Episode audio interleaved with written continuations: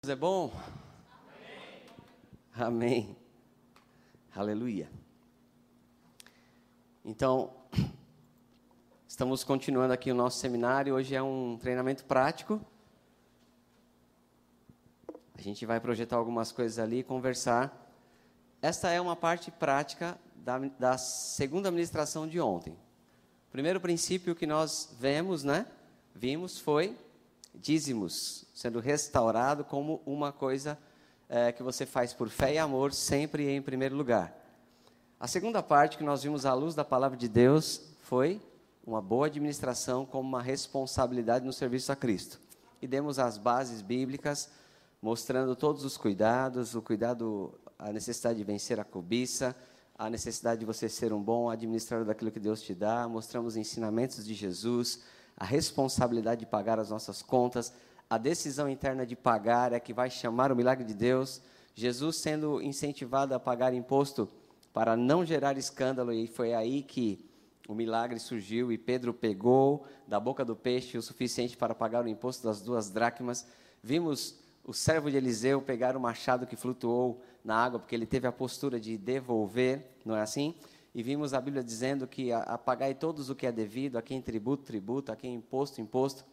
Então, estamos chegando aí mês de fevereiro, é conhecido como mês do imposto, IPTU, IPVA e tudo mais. Abril, imposto de renda. E, irmãos, tem provisão e na prosperidade que Deus te deu, tudo está incluído, ok? E essa parte hoje é a parte prática, é dessa segunda administração. Como eu fazer, quais são as ferramentas e como eu posso uh, usar esta instrução, né, esse, essa administração na prática. Quais são alguns cuidados que eu tenho que ter? Porque algumas coisas acontecem, obviamente, que isso não é tudo, mas é uma boa base para você começar. Tá bom? Ok? Entenderam? Nós vamos ter esse tempo agora. É, nós vamos mostrar, nós vamos conversar bastante. Depois vocês vão ter um intervalo bem legal com café preparado especialmente para vocês. A gente volta à noite para seguir com mais dois princípios da nossa parte espiritual. Então, vocês vão ouvindo, as perguntas vão surgindo, vai ter um bom tempo hoje para a gente é, falar perguntas e respostas. Então, você abra o seu coração e nós vamos bater um papo aqui, tá bom? Talvez até você me ensine alguma coisa também. Deus é bom. Deixa eu pegar aqui a nossa projeção.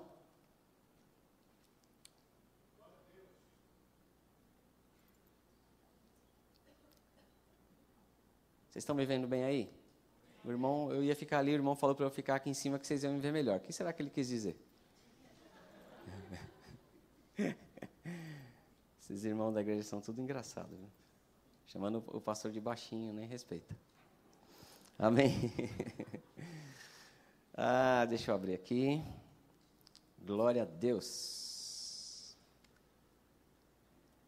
Deixa eu pôr na apresentação, voltar aqui. Eu acho que alguém tem que apertar o controle da mídia e pegar o negócio aqui e apertar o, aquele que a minha tela aparece ali. Vai lá, Fê, a força está com você. Eita glória, varão de guerra. Amém. Vamos orar? Pai, muito obrigado por essa rica e preciosa oportunidade de estarmos aqui com o teu povo, meus irmãos, tua igreja, gente sábia, gente ungida, gente próspera. E obrigado por mais esse tempo de avanço, Pai que com a tua graça, sabedoria e instrução, nós é, vamos participar. Glória a Deus. Então, aqui está o proposto, né? São instruções para uma boa administração financeira. Quem está com a programação para me lembrar? A gente vai parar para o COF 18, né? Acho que é isso. Alguém, se não for, alguém me avisa. Então vamos lá. Esse sou eu. Quem... Então, eu sou o pastor presidente aqui dessa igreja, a Igreja Verbo da Vida em São Paulo, Vila Matilde. Eu tenho uma formação acadêmica em música pela Universidade de Guarulhos, mais do que interessa para nós aqui. Uh, tem também o REMA, que é o meu melhor curso, e a Escola de Ministro, glória. E eu também fiz eh, gestão financeira na Universidade de Guarulhos. Mas, como você já pôde ver, tudo que eu sei aprendi com a Bíblia, com Deus, com os livros irmão Reagan. Isso é só para você saber alguma coisa sobre mim mesmo. Muito bom. Então, qual o motivo de ter algum tipo de controle financeiro. Isso é muito importante. Qual o motivo? É só para você ter mais uma coisa para fazer? Não. Então, muitas pessoas, isso, essa, essa parte prática do treinamento nunca foi meu objetivo principal. Mas porque eu pratico muito isso, muitas pessoas, começando na minha família, depois amigos, depois pastores, depois equipe, eles vinham me abordar e pedir. Então, eu não sou um consultor financeiro, pelo contrário, eu e minha esposa hoje a gente tem um. Uh, eu não faço esse serviço na igreja, consultoria financeira, eu sou pastor mesmo, ok? Mas essa coisa de ter um pouco de instrução prática, juntando com a instrução da palavra, nesse ponto de administrar finanças, surgiu por pedidos e as pessoas vendo, é, reconhecendo que aquilo que eu fazia, fazia também algum sentido para elas, tá bom? Então, você vai ter a oportunidade de julgar se faz sentido para você. Muitas pessoas, e eu creio que sim, né? senão não, não teria te convidado aí. Muitas pessoas reclamam que o seu problema é não ter uma visão clara da sua situação. Pastor, eu não sei como é a minha situação. Por exemplo, você tem. Nós vamos ver várias coisas aqui. Pessoas, às vezes, por não ter uma visão clara dos seus empréstimos, ah, das suas dívidas, das suas parcelas, de que juros está envolvido, das facilidades de você antecipar ou não, elas ficam perdidas. Eu, eu só sei que está ruim, mas não sabe como está. Não tem uma noção exata de quanto ganha, como está o equilíbrio de quanto você ganha e quanto você gasta. Você já reparou que nós somos é, feitos por. É, entenda o que eu vou falar. Toda a nossa finança ela, ela é dividida por período e geralmente é mensal. Por exemplo, aluguel que você paga, mensal. Conta de consumo, água, luz, energia, gás, internet, telefone. A, a conta do celular, mensal. Sim ou não?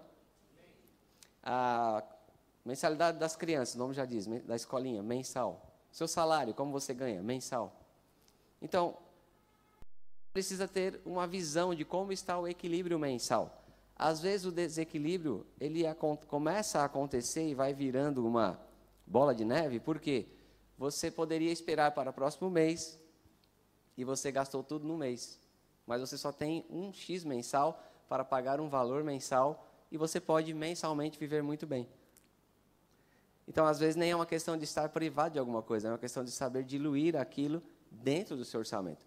E essa visão clara, ela é muito importante. Então, ter uma visão clara, né, uh, da situação financeira é um passo importante para avançar. Melhorar, planejar. Lembra da passagem de Jesus ontem? Qual de vós que vai construir uma torre não senta para ver se tem os meios, para ver se você vai conseguir uh, calcular, para ver se você vai conseguir concluir, não é assim? Então, você precisava saber, vai construir uma torre, a torre pode ser o seu orçamento mensal. Tem que saber como está, não é assim? Então, a melhorar, planejar, saber em que direção exercer a sua fé. Como você vai exercer fé se você nem sabe como estão tá as coisas, né? Ou ajustar a sua prática. Talvez você vai colocar no papel e vai descobrir, rapaz, eu estou emprestando muito. Meu problema uh, é juros que está levando todo o meu dinheiro. Se eu fechar essa porteira aqui, eu vou ganhar mais. Às vezes você faz um esforço, resolve um, um grande vazamento de juros, já aconteceu isso comigo, e depois a coisa começa a fluir, porque não tem muito mistério. É um tanto que entra, um tanto que sai. Se sair menos do que você ganha, tem lucro. Se sair igual, está tudo bem. Se sair mais, você está devendo para alguém. Amém? Aí quando a gente está devendo, a gente vai e pega emprestado. Mas quem, quem pega emprestado é porque não tem. Se não tem, paga com o quê? sabedoria, um pouco de sabedoria popular para você. Então, é uma questão muito simples, mas precisamos ver, enxergar. Então, você tem que ter esse momento aqui na sua família, na sua casa, em que você pega os papéis, pega a calculadora, amém? Aqui a gente nem mostrou a cabeça da pessoa, mas as mãos têm que estar trabalhando nesse planejamento, ok? Então, encontre, isso é importante, encontre a sua maneira de praticar o controle, mas tem que ter uma. Um aplicativo, hoje tem aplicativo para smartphone, você está andando na rua, tem um irmão que faz isso. Planilha de computador, que é o que eu vou oferecer para vocês. Um caderninho para anotação. Tem gente que faz muito bem num caderno de anotação. E está tudo bem. Tudo que ela, ela ganha está anotadinho ali, tudo que gasta está anotado.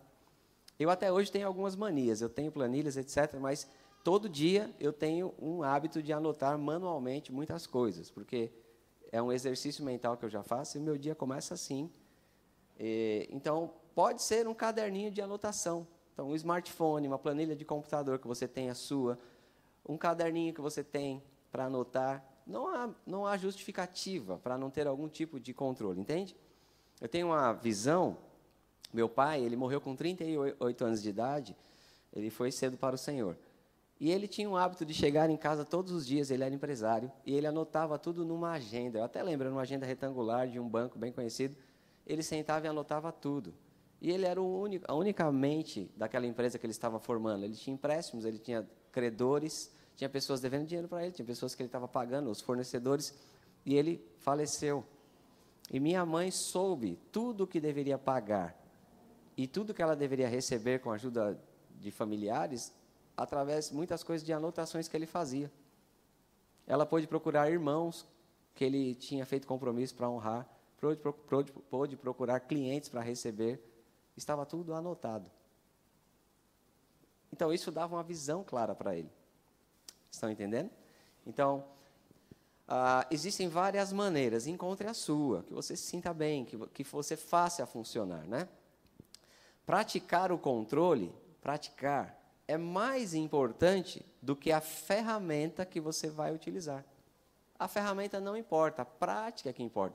Se o caderninho para você vai bem, use o caderninho até Jesus voltar. Amém? E diga assim: o mais importante é a prática, não a ferramenta. Tá bom? Então não fique. Eu tenho uma planilha aqui, eu acho extremamente simples. Eu fui, tive uma palestra. Eu saí do banco, já tem meses, até hoje eu, eles me dão coisas lá. E eu tinha os cursos lá, fui fazer. O cara me deu uma planilha que eu falei, uau, meu Deus, nem Salomão em toda a sua glória, muito boa. Bem mais complexa e completa que a minha. Mas a minha, eu faço há pelo menos uns 7, 8 anos, todo ano. Então, não é a ferramenta, é que aquilo serve para mim, entendeu? Ok. Vamos falar sobre esse gigante aqui. Alguns pensam que. Às vezes eu tenho a impressão que quando Deus criou o domínio próprio, ele estava pensando no cartão de crédito. Mas deixa eu falar algumas coisas para vocês. Sabia que tem muita, tem muita vantagem em você saber usar bem o cartão de crédito. Deixa eu falar uma para você. Até quando eu tinha essa informação, quando eu era do ramo financeiro, isso era verdade. Talvez hoje tenha mudado. Sabia que um dos poucos, acho que o único país, ou um dos pouquíssimos, que existe parcelado sem juros no cartão é no Brasil? Nos Estados Unidos não tem. Na América Latina, que eu saiba, não tem. Parcelado sem juros. Ou seja, digamos que você quer comprar uma coisa de 100, mais de 90, mas só cabe 30 no orçamento. Vamos pegar 300 e só cabe 100.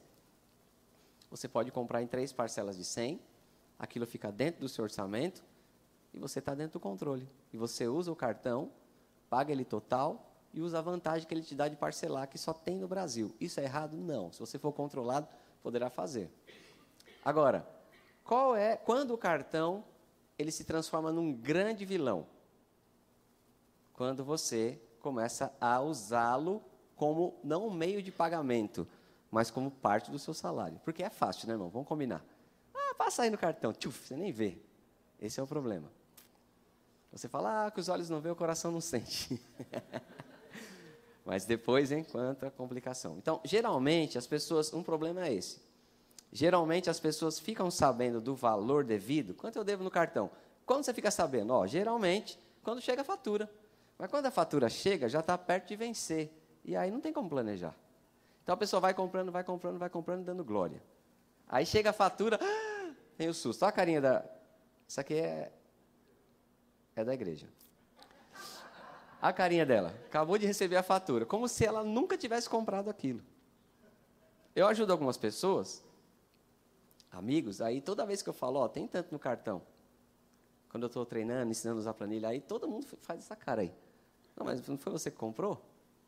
Então, o problema é que deveria saber antes da fatura chegar, sim ou não? E tem um jeito, tá bom? Então as pessoas ficam sabendo já perto do vencimento, não dá para planejar, uh, não dá para planejar valores que já comprou para a próxima fatura. Uh, então, é saudável ter meios de consultar o saldo do cartão ao longo do mês. Você tem hoje muitas ferramentas de ir sabendo quanto está o cartão. Por exemplo, você pode ligar, é, ligar para a central telefônica do cartão, ou você pode entrar no site do banco, se o seu cartão é do banco X, lá no site do banco vai ter uma parte chamada cartão de crédito. Tudo está lá. E quando você ligar ou consultar, veja sempre o saldo da fatura atual e os valores que você já comprou para a próxima. Porque a fatura funciona assim, digamos que o cartão do, o vencimento do seu cartão é dia 20, OK? Ele não vai tem que ter um tempo para aquela fatura ser emitida, ser postada no correio, ou se for eletrônico, receber o e-mail e chegar para você pagar. Então, o que acontece? A fatura não fecha dia 20. Então, você está comprando. Você compra dia 1, dia 2, dia 3, dia 4, dia 5, dia 10, dia 15 Aí vem a fatura. Porque dia 15 aquilo já foi fechado, tem um corte, certo?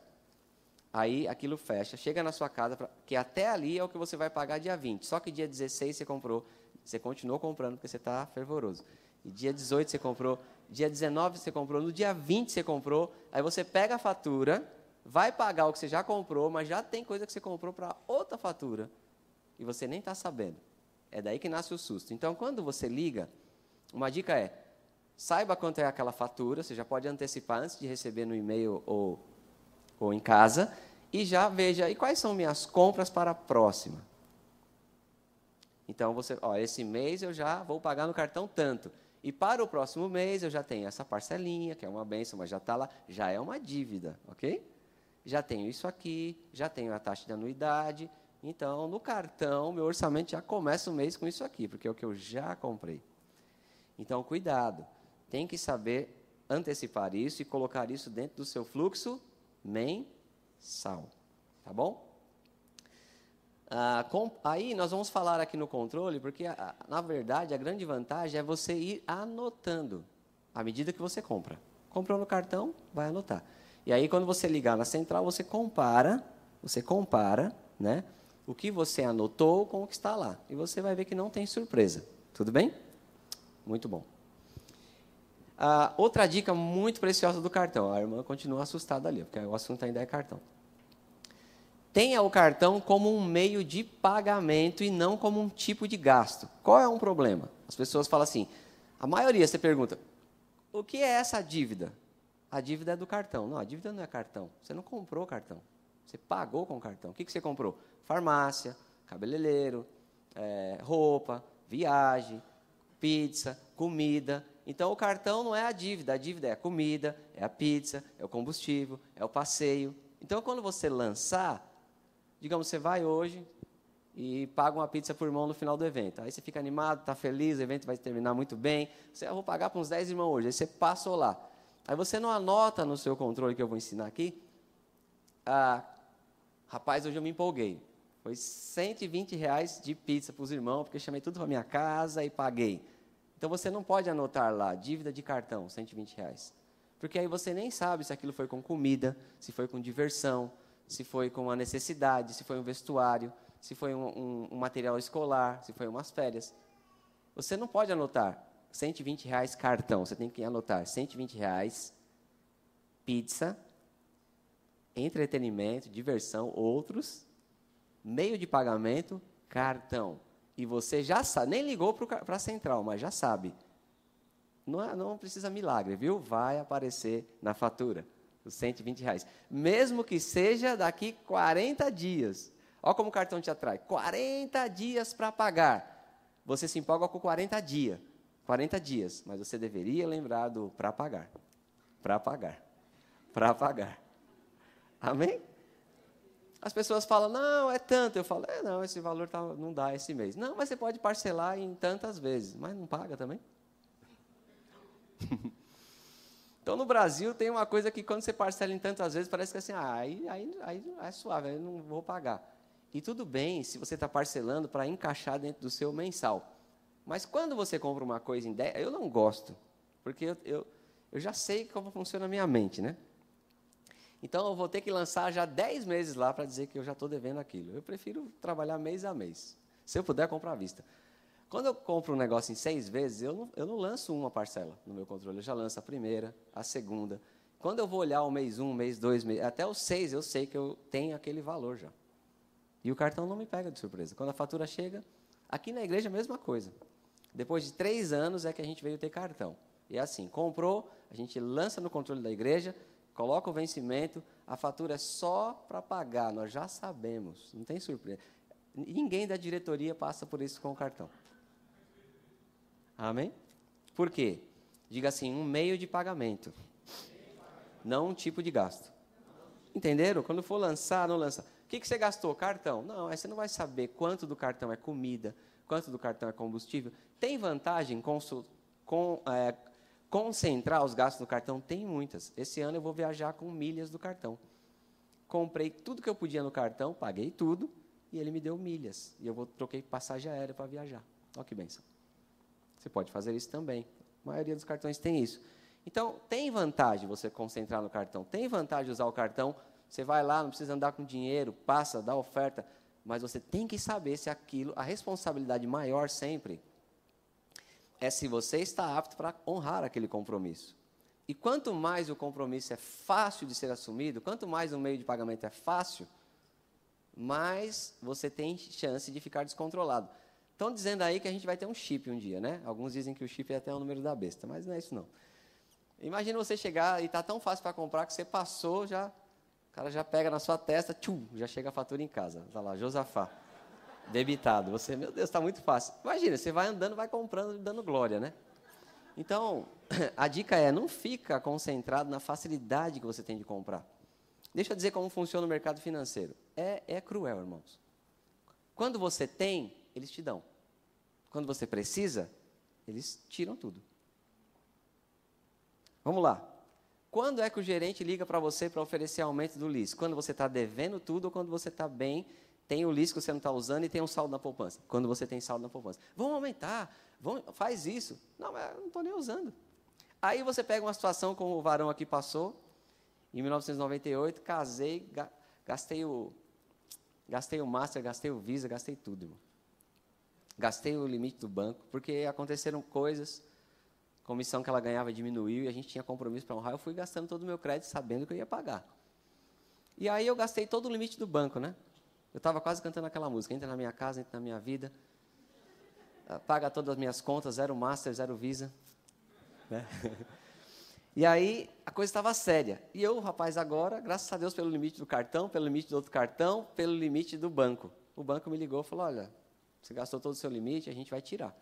Nós vamos tirar o seu limite, você tem 12 meses para pagar. E mandou uma fatura parcelando com juros altos. Eu digo, camarada, eu sou amigo de vocês tantos anos.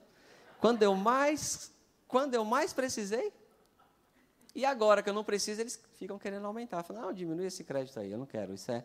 Entende? O sistema financeiro, ele aborda você quando você tem dinheiro para te oferecer dinheiro, porque naquela oferta ele está querendo mais dinheiro. Mas quando você precisa, irmão, é só na igreja, viu, que tem caridade e generosidade. No, no sistema financeiro não tem. Então, tem que tomar cuidado com a facilidade. Tenha como outra coisa cartão. Você tem que ter como meta, ó, quer, quer lidar com o cartão e fazer dele uma coisa boa, usar a facilidade que ele tem, porque é bom. Tenha como objetivo pagar sempre o valor total da fatura. Você pode parcelar, pode dividir, mas saiba, eu só vou pagar o valor total. Pagamento mínimo, irmãos, é cilada. Pagamento mínimo, digamos, chega uma, uma fatura do cartão para você, mil reais. E ele diz, você pode pagar o valor mínimo, 150 reais. Oh, que bênção. Só que os 850 reais vai ser, no outro mês, vai juntar com a sua compra com juros de, em média, 15% ao mês, é o mais alto do mercado. E aí, no outro mês, você vai ter a compra do mês, o saldo do mês anterior, os juros daquele saldo. Aí você fala, eita, aí vem mais uma ofertinha para você. Não, mas tudo bem, pague o mínimo. Aí no outro mês você tem mais um bolo, mais um juros. Aí 5 mil vira 100. E você vai fazer que nem o, aquele personagem nordestino. Não sei o que aconteceu, só sei que foi assim. Não, irmãos, não é, não é assim que funciona. Tudo tem um motivo. Aí vai brigar, você vai ver que tem um contrato, você financiou. O pior, pior ferramenta para você financiar seu dinheiro é o cartão de crédito. É o maior juros.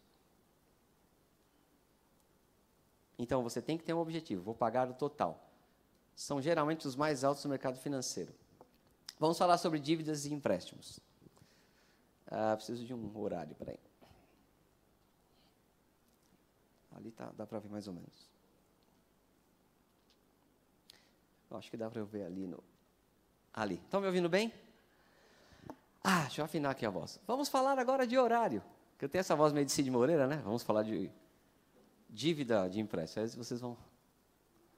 Vou, vou falar mais, mais agudo agora. é para rir um pouco. Né? Sobre dívidas e empréstimos. Não faça empréstimo. Olha uma dica preciosa. Eu aprendi isso com um grande homem de Deus, um livro. Uh, ele fez uma grande obra para o Senhor, gastou milhões no reino. Ele disse: Olha, um segredo do meu ministério. Se eu posso dizer para você, não faça empréstimo que não esteja associado a um bem físico. Quando você pega mil reais só para ter os mil reais e tem um alívio de dívida, você está devendo dois, dois e quinhentos. Você está contraindo uma dívida muito maior. Para ter um benefício que você fala, ah, vou ter um dinheiro agora. Mas você tem que pensar no, na dívida que você está adquirindo.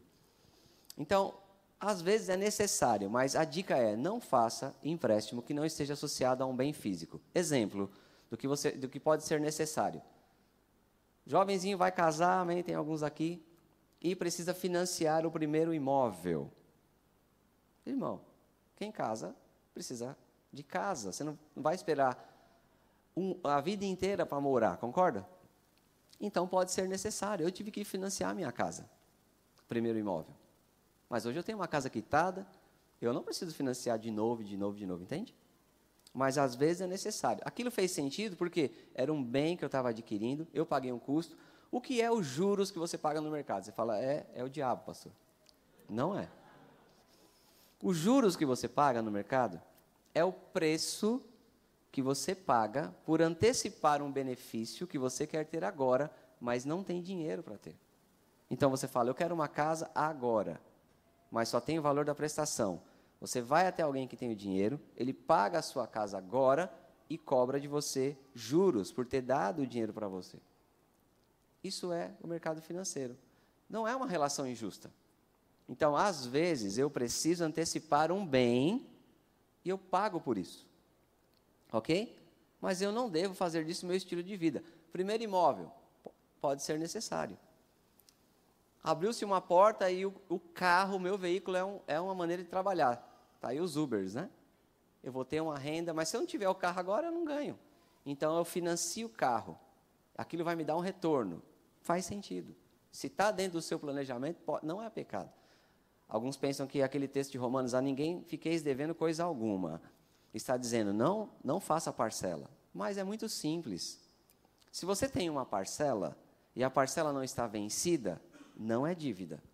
Se quando vence você paga, você não tem dívida. O problema não é a parcela que você faz. O problema é a parcela que você não paga.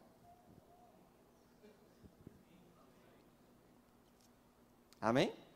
Então, agora, toda vez que você vai fazer, pegar um dinheiro para achar que está aliviando, não é inteligente. Só por, pelo dinheiro. Ó, empréstimo bom é empréstimo de crente. Se você encontrar crente bom, que é generoso e dá empréstimo, é bom. Por quê? Jesus disse: empréstimo é sem usura. Crente não pode cobrar juros para emprestar dinheiro para o outro irmão. Então, se você encontrar um que pode te emprestar, Empréstimo de crente não tem juros. Esse dia eu emprestei um valor para o irmão. Entrei em contato com a minha família, tinha o dinheiro, ele precisava de um valor por 15 dias, e aquele valor ia gerar uma. Ele, ele ia pagar à vista alguma coisa ia ter uma grande economia. Ele falou: se você me emprestar 15 dias, eu te devolvo depois de 15 dias, porque eu vou ter uma vantagem numa negociação. E quando ele foi me devolver, ele quis me dar juros. Eu falei: Não, eu não tenho juros. Eu estou te emprestando como um irmão. E ele tinha caráter e histórico para merecer isso que eu fiz. Porque se você vai emprestar para um irmão que não tem condição de pagar, então você já tem que saber que é uma oferta, ok? E aí você não pode dar aquilo que você não tem. Mas nós tínhamos, demos de uma coisa, de uma sobra, e eu tinha garantia. O empréstimo de irmão é assim, eu, quando eu empresto eu não fico ligando, cobrando, eu deixo. Eu já sei que se ele está pedindo emprestado, é porque ele não tem. Então eu, eu não dou para ser o tentador na vida dele, eu, de, eu dou alívio. Às vezes, uma situação ou outra a gente tem que tratar, né? Rapaz, você tem que melhorar o seu caráter, você não dá nenhuma satisfação. Mas a maioria das vezes é com bondade. Deixa. Geralmente as pessoas que falam vai pagar em um mês levam uns quatro.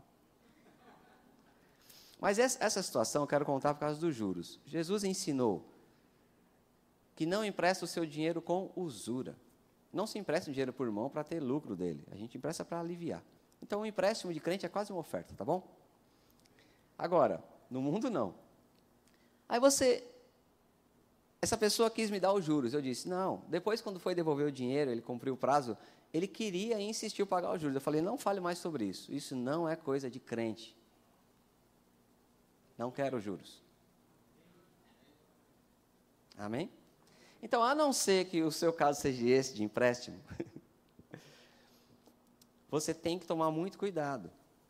Se você pega um dinheiro que não é esse de irmão, você tem juros ali. Você pegou mil, aliviou você. Quantos já, já passaram por isso? Eu já passei.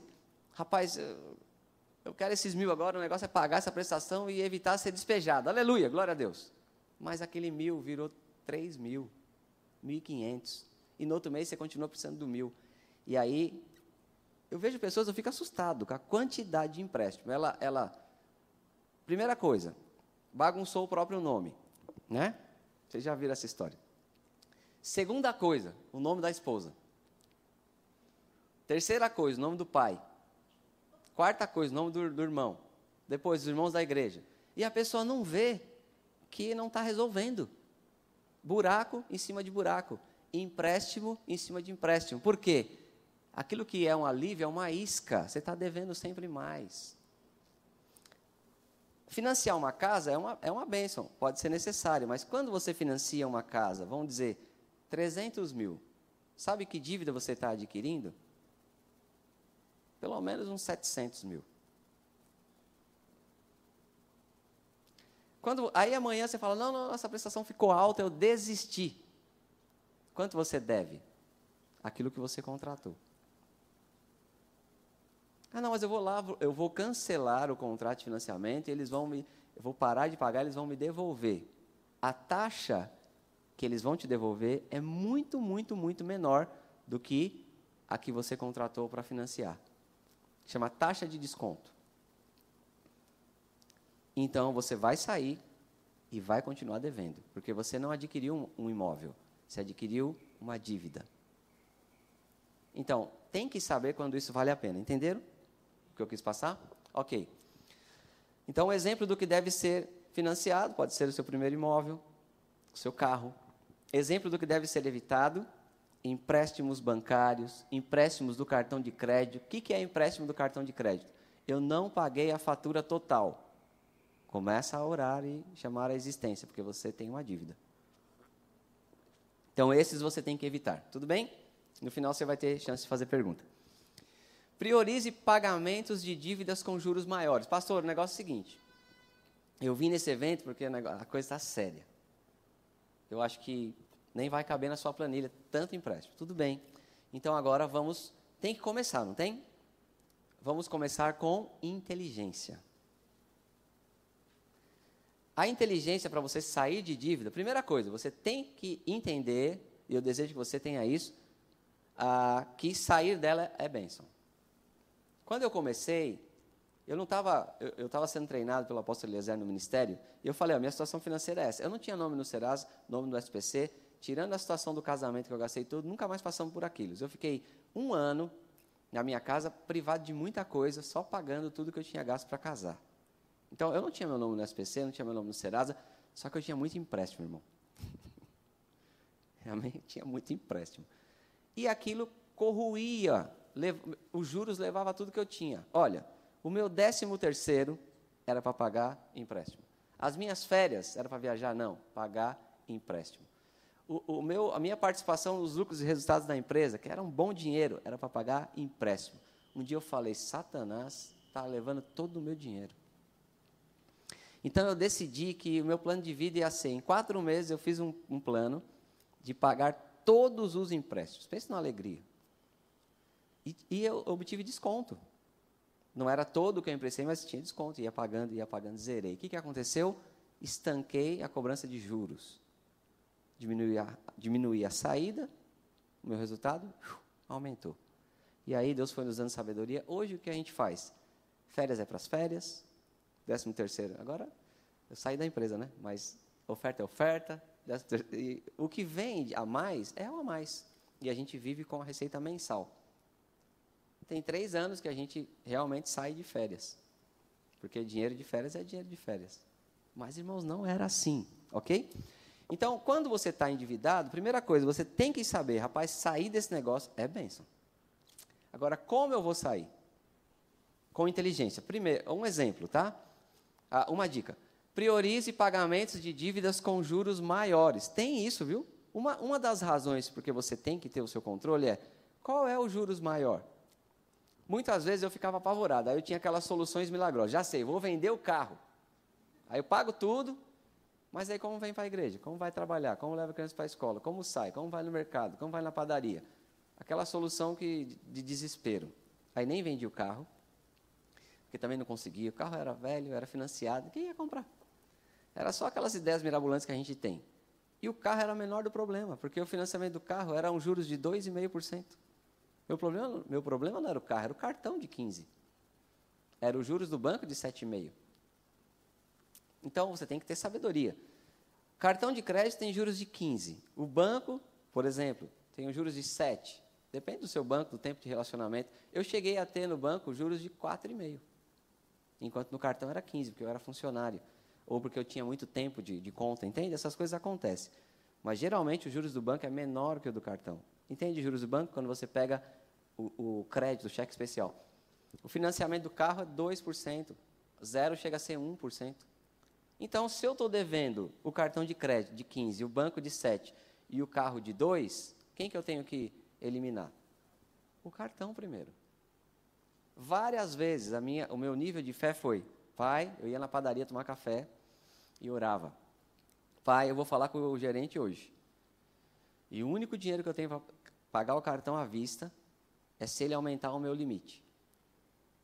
E me dá favor e graça diante dele. Eu chegava lá, já tinha usado quase todo o limite, falava: é, Eu preciso que o senhor dobre o meu limite. Aí ele olhava: ah, Rapaz, eu falava: Olha, eu preciso. O senhor pode? Aí ele aumentava. No outro dia, eu pegava o limite todo do banco, pagava o cartão. Deixava de pagar 15 e, e ficava com os juros de 4,5 por um tempo, porque eu estava pagando. Depois que eu paguei o cartão, paguei o lease, é o cheque especial. Depois que eu paguei o cheque especial, paguei o carro e os demais. Então você pode adotar uma estratégia com sabedoria, tá bom? Então nesse caso você pode usar os juros do banco para quitar o, car o, cartão de crédito ou ainda usar um refinanciamento do carro. Né, o irmão às vezes tem um, um carro, pode refinanciar, vai na própria agência, refinancia, pega o crédito, continua com os juros de dois. Não é a melhor saída, mas você está saindo, entende?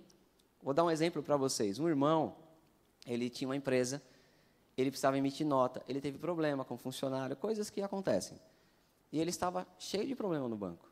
Estava sem crédito, não podia usar o crédito, não podia emitir nota, aí não podia trabalhar. Então, ele viu essa instrução, procurou o banco, pegou tudo que ele devia, fez um novo financiamento. Com que mentalidade? Para colocar agora, porque ele não estava conseguindo pagar, porque as parcelas não cabiam no mensal dele. Aí ele fez um plano que não é o ideal, mas o que é o que ele podia ser é, honesto. Ele foi lá, pegou tudo, conversou com o gerente, ele não fugiu da responsabilidade, falou: oh, eu vou pagar. Aí chegou para o gerente, o gerente fez um outro empréstimo. O banco está ganhando, com certeza, entrou mais juros, só que ele colocou um valor de prestação que coube no orçamento dele, o crédito dele voltou, ele começou a trabalhar de novo, começou a pagar as pessoas, emitir nota, começou a trabalhar e agora já tem recurso para ir quitando esse empréstimo e isso se resolve. Por quê? Ele resolveu o problema da má administração, de não estar pagando. Ele não está mais, ele tem os juros lá, mas ele não está errando, ele não está pecando todo mês. Ele colocou aquilo dentro do orçamento e está saindo do problema com inteligência. E a meta dele é pagar tudo. Estão entendendo? Então, a, a prudência é, é muito importante você ser prudente e inteligente na hora de escolher pagar um compromisso. O que você vai pagar primeiro, o que você vai estancar. Por exemplo, eu estava com uma pessoa agora, ela está com centenas de, muitos mil reais devendo, muitas pessoas. No conjunto de dívida dela, tem outros fatores também. Tem, tem fatores morais, tem fatores de sobrevivência e tem fatores de, de, uh, de questão de, de quem é o maior juros, quem é o menor juros. Deixa eu falar uma questão moral. Por exemplo, pode ser que eu emprestei de um irmão da igreja, ou eu emprestei do meu pai. E para mim é muito importante resolver aquilo primeiro. Então você vai escolher o fator moral. Eu quero pagar isso primeiro, eu quero resolver com essa pessoa, que eu não quero ter problema com essa pessoa. Tem outro fator de sobrevivência. Ele tem empréstimos, tem coisa que se ele não pagar, ele não trabalha. Por exemplo, se ele não pagar o aluguel da empresa, ele não abre. Se ele não pagar o funcionário, ele é, ele é preso. Se ele não pagar a licença para exercer a atividade dele, ele não pode trabalhar. Então, essa dívida ele já tem que priorizar, concorda? O que eu estou falando para você é que você tem que olhar e saber como, de uma forma inteligente, você vai começar a resolver o seu problema. E é assim que você. Porque quando você está, irmãos, agitado, afetado, você nem consegue raciocinar. Quando você põe tudo, você começa a ter inteligência. E você ora, Pai, me dê sabedoria. E você vai e conversa, e vê as possibilidades. Não vou, conversa com a esposa, conversa com um amigo, pede conselho. Vou pagar esse aqui, vou resolver esse aqui. Esse aqui pode esperar um pouquinho. Na igreja, passamos por etapas que tivemos que fazer isso. Vamos pagar tudo, mas ó, esse aqui é primeiro, isso aqui é de Deus, isso é prioridade, esse aqui é governo, vamos pagar também, esse aqui. E vamos pagando tudo. Mas você tem que fazer com sabedoria. Porque se você já está naquela situação de Pegou emprestado porque não tinha. Se não tem, não tem como pagar, tem que começar de algum jeito. E tudo você não consegue. Agora, não, veja bem, eu não estou dizendo que você não vai pagar tudo. Eu estou dizendo que você tem que ter uma maneira de começar e fazer isso com inteligência. Entende? Quando você. Estão entendendo por que é importante você ver? Um irmão chegou para mim e ele começou. Os irmãos vão se abrindo aos poucos, né? Porque eu falo irmãos. Eu disse que eu não sou consultor e estou falando irmãos. Né? Eu falei, esse pastor está tá falando a verdade, não. É porque se a pessoa chega para mim e ela quer falar, eu, eu não tenho problema em ouvir. Quer ajuda, filho? Vem cá, então conta para mim. E essa pessoa contou. Então, as pessoas vão se confessando em doses homeopáticas, né? Não, pastor, sabe o que foi? É o documento do carro. Tá, o que aconteceu? Atrasou o IPVA, atrasou, tá bom. Aí também, pastor, tem o cartão da mulher. Ah, tudo bem, vamos pôr aqui, cartão da esposa. Não, eu também tenho o meu cartão, pastor. Ah, então tá bom, vamos pôr aqui o seu cartão. Pastor, eu também tenho condomínio.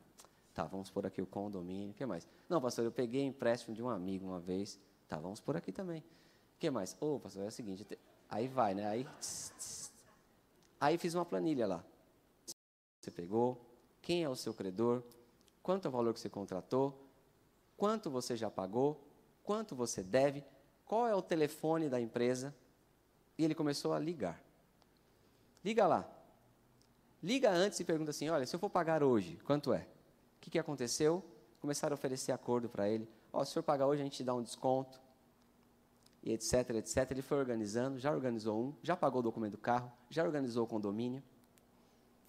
Por quê? Começou a ver. No que ele começou a ver, ele sabia exatamente quanto ele precisava cada mês. Começou a fazer o que você vai aprender à noite. E aí a, aplicou a fé do jeito certo, corrigiu o problema e Deus está abençoando. Amém? Muito bom. Ah, deixa eu falar sobre um mito aqui. Isso aqui, meu irmão, que tem de irmão com esse mito. O banco comeu meu dinheiro. Banco Pac-Man, né? Pac, pac, pac, come meu dinheiro dos irmãos. o mito do banco comeu meu dinheiro. O que é isso? Muitas vezes pessoas relatam que o banco absorveu o dinheiro de, que alguém depositou. Que tem de irmão, olha, vou depositar o dinheiro, é uma oferta. Não, não, não põe na minha conta não. Por quê? Não, tudo que cai lá, o banco leva. Oxe, o banco é ladrão? O banco não é ladrão, irmãos. Não estamos aqui falando. O banco é um sistema regularizado pelo governo que tem contrato que você assina e não lê, e lá tem muita coisa. Tem taxa, tem tarifa, tem cobrança. Hum? E por que, que o dinheiro está caindo lá e o banco está pegando? Porque você está devendo.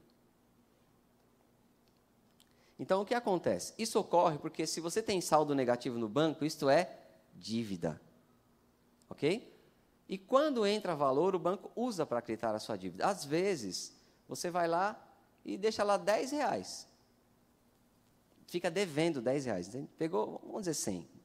Pegou no cheque especial 100 reais. Só que aí, aquilo é uma dívida. Aí a taxa mensal caiu, virou 110. Você nem viu, porque ah, estou devendo, estou nem olhando para esse banco. Depois caiu ah, que mais? Tarifas. Primeiro mês foi para 120, segundo mês foi para 140, terceiro mês foi para 200, depois não sei o quê, depois caiu aquela trimestral. Tem tanta coisa que você nem imagina. Pacote não sei do quê. Aí você foi consultar o extrato, caiu a taxa porque você consultou o extrato. Você não está vendo. E está só aumentando.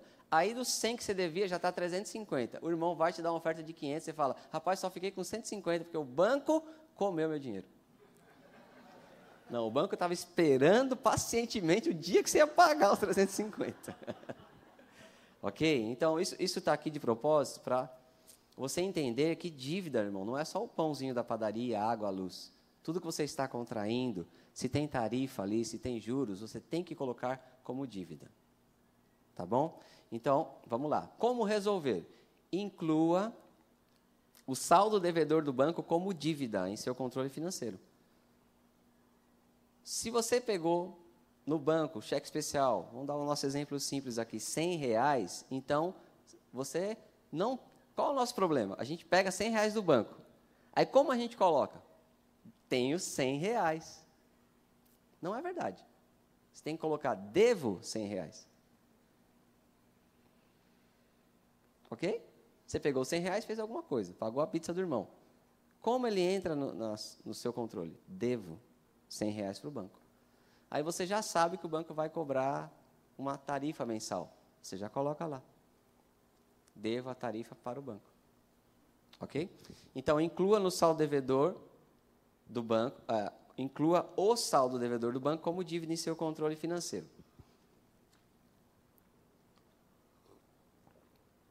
Inclua as taxas e tarifas mensais do banco em seu orçamento mensal. Sempre que encerrar, isso aqui foi uma dica preciosa da minha esposa. Ela, no último seminário, ela falou: inclua isso, que é muito importante. E é mesmo. Eu fui esses dias receber um, um negócio na Caixa Econômica. Aí tinha uma conta minha, de 10 anos atrás, lá numa agência em Guarulhos, que eu abri para financiar minha casa. Porque eu nunca encerrei essa conta. Graças a Deus tinha crédito lá.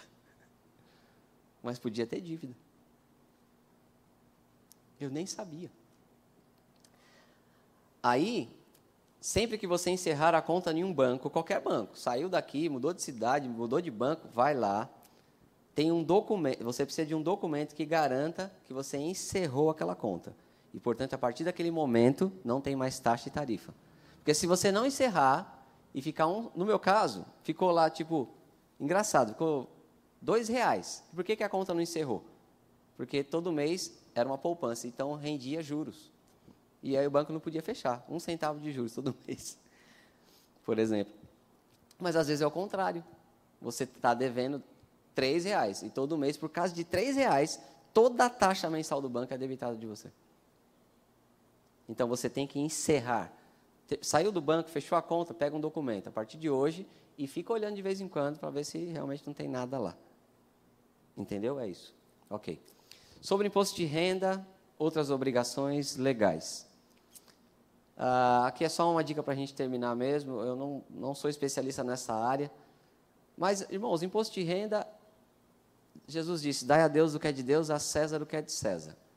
Ele já tem aquele símbolo do leão e os irmãos pensam logo que é o diabo, né? O leão anda bramando como. O diabo anda como leão, bramando, buscando a quem possa tragar, e ele se apresenta sempre em abril. Não, a Receita. Receita Federal não é o diabo o imposto de renda, irmãos, desde que existe rei na terra tem imposto. Quando o povo pediu para Deus rei, rejeitou Samuel e os seus filhos, Deus avisou. Eles vão levar suas filhas, eles vão levar seus filhos, seus filhos serão servos, eles vão cobrar imposto, vocês vão trabalhar para eles. E o povo diz: A gente quer rei. Está escrito. E aí Deus diz: Samuel, eles não estão rejeitando você, estão rejeitando a mim. Eu vou dar o rei. E Deus colocou o rei. Saul, né? Foi o primeiro rei. Era bonitão. Mas cobrou imposto. Então, faz parte do sistema do mundo cobrar imposto. E Jesus mandou pagar. E diz que é para não gerar escândalo. Então, imposto de renda não é o diabo. Imposto de renda é uma regra que afeta nossas finanças. Você tem que saber, tem que pagar. Se você é, se você não paga imposto de renda, é pecado, não vai prosperar. Irmãos, a maior alegria é você o que é? Veja bem, você deve ser sábio com os impostos. Se você tem vantagem e, e, e oportunidade, porque a lei tem oportunidades. Por exemplo, na igreja, a igreja é isenta de IPTU.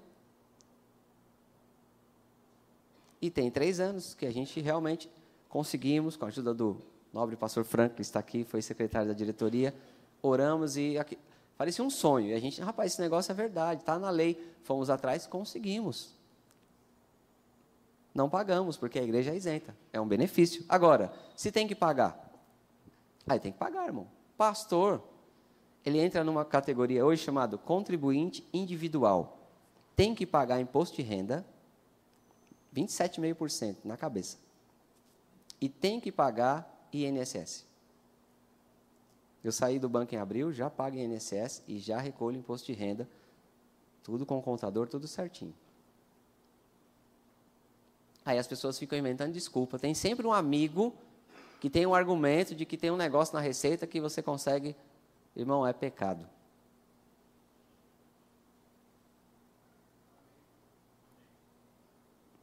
E quando você está pecando, você não tem a bênção. E se você não tem a bênção, não há enriquecimento, porque a bênção do Senhor é quem enriquece. Então, você tem que saber as regras de pagamento do imposto de renda, tá bom? Eu não vou aqui falar, estou dando muda. Não é o objetivo, mas saiba, conheça, busque conhecer as obrigações legais relacionadas com o tipo de trabalho que você faz. Então, se você é um prestador de serviço, é um autônomo, é um ministro do evangelho, como eu acabei de mencionar, tem regra para isso. Sabia que prestador de serviço hoje tem que emitir nota? Tem regra até para empregado doméstica. Coloca uma pessoa na sua casa lá para ser empregado doméstico, tem regra. Tem lei de trabalho, você tem que saber. Entende, irmãos? À noite vocês vão ouvir algumas coisas. A gente começou sempre organizando as coisas na igreja. Se é funcionário, tem que ter registro. Se é ministro, tem que saber a regra. Se é prestador de serviço, tem que saber a regra. Amém? Então não fica assim, alheio, achando que o governo vai te dar benefício. O que é lei é lei. Você tem que saber, porque isso protege o que você tem, tá bom?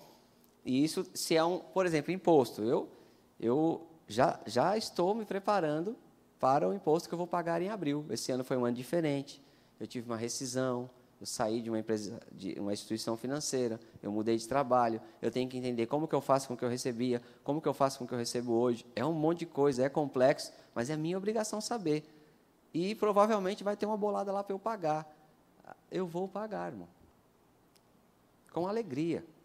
Porque o Deus que me dá o pão, o Deus, me dá a semente e me dá para pagar o tributo, que foi ele que falou. Amém? Glória a Deus. Então, se necessário, olha, procure um contador para auxiliar você.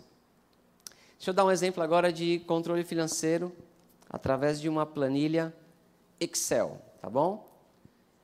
Vai ficar esse planilhão aqui no final, eu vou explicar para vocês que você tem que fazer? É muito simples ter qualquer tipo de controle. Qualquer tipo de controle que você vai fazer, dos mais requintados ao mais simples, vai passar por três coisas básicas: registrar suas entradas, registrar suas saídas e te dar um resultado que você pode escolher como você quer ver. Então, primeiro, anote as suas entradas. Irmão, eu anoto salário, é, quando é o caso, eu anoto oferta, eu anoto doação, qualquer coisa. Anoto que a mulher ganha, tudo está nas entradas. Por quê? Eu sei como está cada mês. Eu sei aquilo que é fixo, aquilo que é esporádico. Quando nós fizemos planejamento da igreja, que, com que nós trabalhamos? O que, que é a média da igreja? É o que vocês ofertam e, devolvem dízimo nos cultos. A gente não colocou evento, coisa esporádica, isso aí eu não sei se vai acontecer.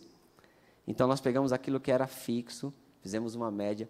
Aqui na sua anotação você tem que saber, sabe? A comissãozinha deve estar lá, o dinheirinho do Avon deve estar lá, e você saber o que é fixo, o que é variável, o que entra sempre, o que entra de vez em quando, para você ter registrado as suas entradas. Então é bem simples, olha, anote o valor. Você pode começar o seu mês já com a expectativa de entrada, não precisa começar só com a expectativa de saída. Vamos lá. Você começa o mês, já não está devendo aluguel, água, luz, telefone. Já não começa assim? Contrato de aluguel 30 meses, então você já está devendo aquele mês. Então a saída geralmente já começa você sabendo o que vai pagar. As entradas, se você tem salário, você sabe. Se a empresa é boa, paga direitinho, dia X eu vou receber. Então você começa com o valor que você vai receber, anota a data de vencimento e a data de pagamento. Ou seja, a empresa me paga todo dia 15, depois você vai anotar se ela pagou mesmo e anota a descrição. Então, nosso exemplo aqui é: a pessoa ganha 1.300, a data de vencimento é dia 10, ela ainda não recebeu, porque dia 10 não chegou, ela está começando o mês, tá bom? Ela tem um salário líquido, que é o vale, o adiantamento de salário, R$ 1.300. No dia 20, ela tem R$ 2.700 para receber do salário líquido, que é a diferença. E ela tem uma expectativa que esse mês, está dia 31, porque até o final do mês ela acha que vai ganhar com comissão de vendas, Avon, Rinodei, sei lá o quê, 500 reais. Ok? Então ela falou: ó, esse mês, meu salário e a minha comissãozinha lá, eu vou ganhar 4.500 reais. É a expectativa. Anote. Tá bom? Outra coisa, aqui o negócio fica mais sério, né? Anote as suas saídas. Como você anota a saída? É bem simples. Um campo para valor um campo para data de vencimento. Isso aqui é para você não pagar atrasado, né? Então, quando vence? Vence dia 10. Data de pagamento, né? Que seja igual ao do vencimento, mas um é para você anotar quando você começa o mês, está vencendo, outra quando você pagou. Quando você pagou, você vai vir aqui e anotar. 10 do 1, significa já paguei isso aí. Ok? A descrição, olha aqui, irmão. O irmão aqui é crente. Ó. Descrição: dízimo do vale, dízimo do salário, dízimo da comissão. É um, é, uma, é um pagamento, né? Como, ah, o meio de pagamento. O que é meio de pagamento? Se você pagou. Aqui que vai entrar o cartão de crédito. O meio de pagamento. Paguei com dinheiro. Paguei com o banco, cartão do banco. Paguei. Ou, tem vários nomes, né? Pode ser dinheiro, cash, caixa. O banco pode ser banco, rede shop, cartão do banco. Ou paguei com cartão de crédito. Então, o cartão de crédito é um meio, por exemplo, aqui, ó, vamos pegar o cartão de crédito, está aqui embaixo. Conseguem ver? Ó, dia 25 reais, ó, cadê? Aqui, ó, 25 reais, dia 25 do 1, a pessoa que foi na cabeleireiro crustáceo. Foi cortar o cabelo. Você não corta todo mês? Aí, 25 reais por mão que cortou aqui, cabeleireiro crustáceo. Estão enxergando? Deixa eu aumentar aqui, ó. Aí, ó, cabeleireiro crustáceo aqui. E ele pagou como? No cartão de crédito. Tá vendo? Ele não, ele não gastou 25 no cartão de crédito, ele pagou com o cartão de crédito, ou vai pagar. Passou no cartão de crédito. Já a irmã foi no salão de beleza crustácea. E a irmã gastou mais, ó. a irmã gastou o dobro, 50 reais, porque tem pé, tem mão, né? Ok. Então você vai anotar o valor data de vencimento, pagamento, a descrição. Então, o que tem aqui? Dízimo do vale, dízimo do salário, ofertas voluntárias na igreja, se você dá. Dá para ver que foi um pastor que fez esse negócio, né? Já fala de oferta, fala de dízimo. Mas você é crente, amém? Cadê o. Olha lá, dízimo da comissão. Deixa eu trazer ele para cá. Sumiu. Tem aqui supermercado, feira mensal, conta de energia, telefone fixo, TV, internet, aluguel, ônibus, metrô, Uber, faculdade, pode ser do filho, da esposa, plano de saúde. Olha aí, PTU. Você já sabe que vai pagar 10 parcelas, então faz parte do mensal. O salão de cabeleireiro, o celular. Olha aqui, o irmão fez uma compra, olha lá no finalzinho, nas últimas linhas. Roupas, crustácea, parcela 1 de 3. Não tem problema, está dentro do orçamento, pode parcelar a roupinha. A irmã foi comprar um vestido para vir no seminário de finanças, um vestido novo.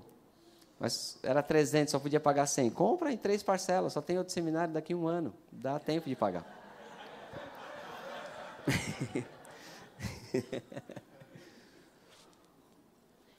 Vocês riem, é engraçado. No, no, tempo que eu cresci, minha mãe é testemunha. Tinha congresso na igreja, ah, era, era desfile de moda. Tinha que comprar roupa nova, não era, mamãe? Minha mãe comprava roupa nova para os filhos, era para todo mundo. Roupa nova, vestido novo, tinha que. É mais ou menos quando a gente vai para a conferência de ministro, né, Palmeira? A gente sempre quer levar os blazers bonitão lá. Então, então, às vezes você vai comprar uma roupa, você não compra todo dia. Rapaz, vou comprar um negócio que é de três em três meses, parcela no cartão. Desde que tenha aquelas regras. Eu já anotei, eu vou pagar total. Está dentro do meu orçamento. Não é pecado, é benção. Aproveita que você está no Brasil. Eu trabalhei no sistema de cartão de crédito no banco. Quando nós compramos um software americano, eles falaram: o que é isso? Parcelado sem juros. Tiveram que inventar no Brasil, não tinha. Teve, o sistema teve que ser adaptado para o Brasil. Então é uma vantagem de brasileiro. Aproveita. Mas com sabedoria. Se você é brasileiro e você é crente, aí cartão vai ser bênção, amém? Glória a Deus. Então aqui no caso, olha, a pessoa anotou a entrada, 4.500. Está vendo aqui o total? Embaixo. Depois ela anotou saída, as saídas. Essa pessoa gastou nesse mês 4.461. E aqui a última coisa dessa planilha saída classificação. Você vai classificar os seus gastos. Olha, aqui está o que é dízimo, o que é oferta. Cada um tem um jeito de classificar. Aqui são as que eu propus. O que é alimentação, o que é moradia, o que é transporte, o que é educação, o que é saúde, o que é imposto e o que é diversos. Aqui eu coloquei cartão como diverso, não é porque tudo é diverso, né? Porque aqui cabeleireiro, salão, essas coisas você pode pôr gastos diversos. Mas roupas, por exemplo, aqui poderia estar como vestuário, para que isso? Irmão, você não vai economizar com moradia e alimentação. Você não, ser controlado não é ser mesquinho. Você não, vai, você não vai economizar comida. Você tem que comer, tem que morar. Você vai fazer isso bem. Então, essa classificação serve para você saber onde está indo o seu gasto e você olhar o que você vai tirar. Por exemplo, a pessoa tem que ajustar o orçamento aqui em 120 reais. Vai deixar de comer ou vai, vai evitar a roupa nova? Vai evitar a roupa. Porque comer é vital. E com a roupa nova, nem tanto. Compra só a camisa, a calça usa mesmo, ninguém vai reparar. Ok? Então, essa classificação é para você chegar nesse resuminho aqui. Ó.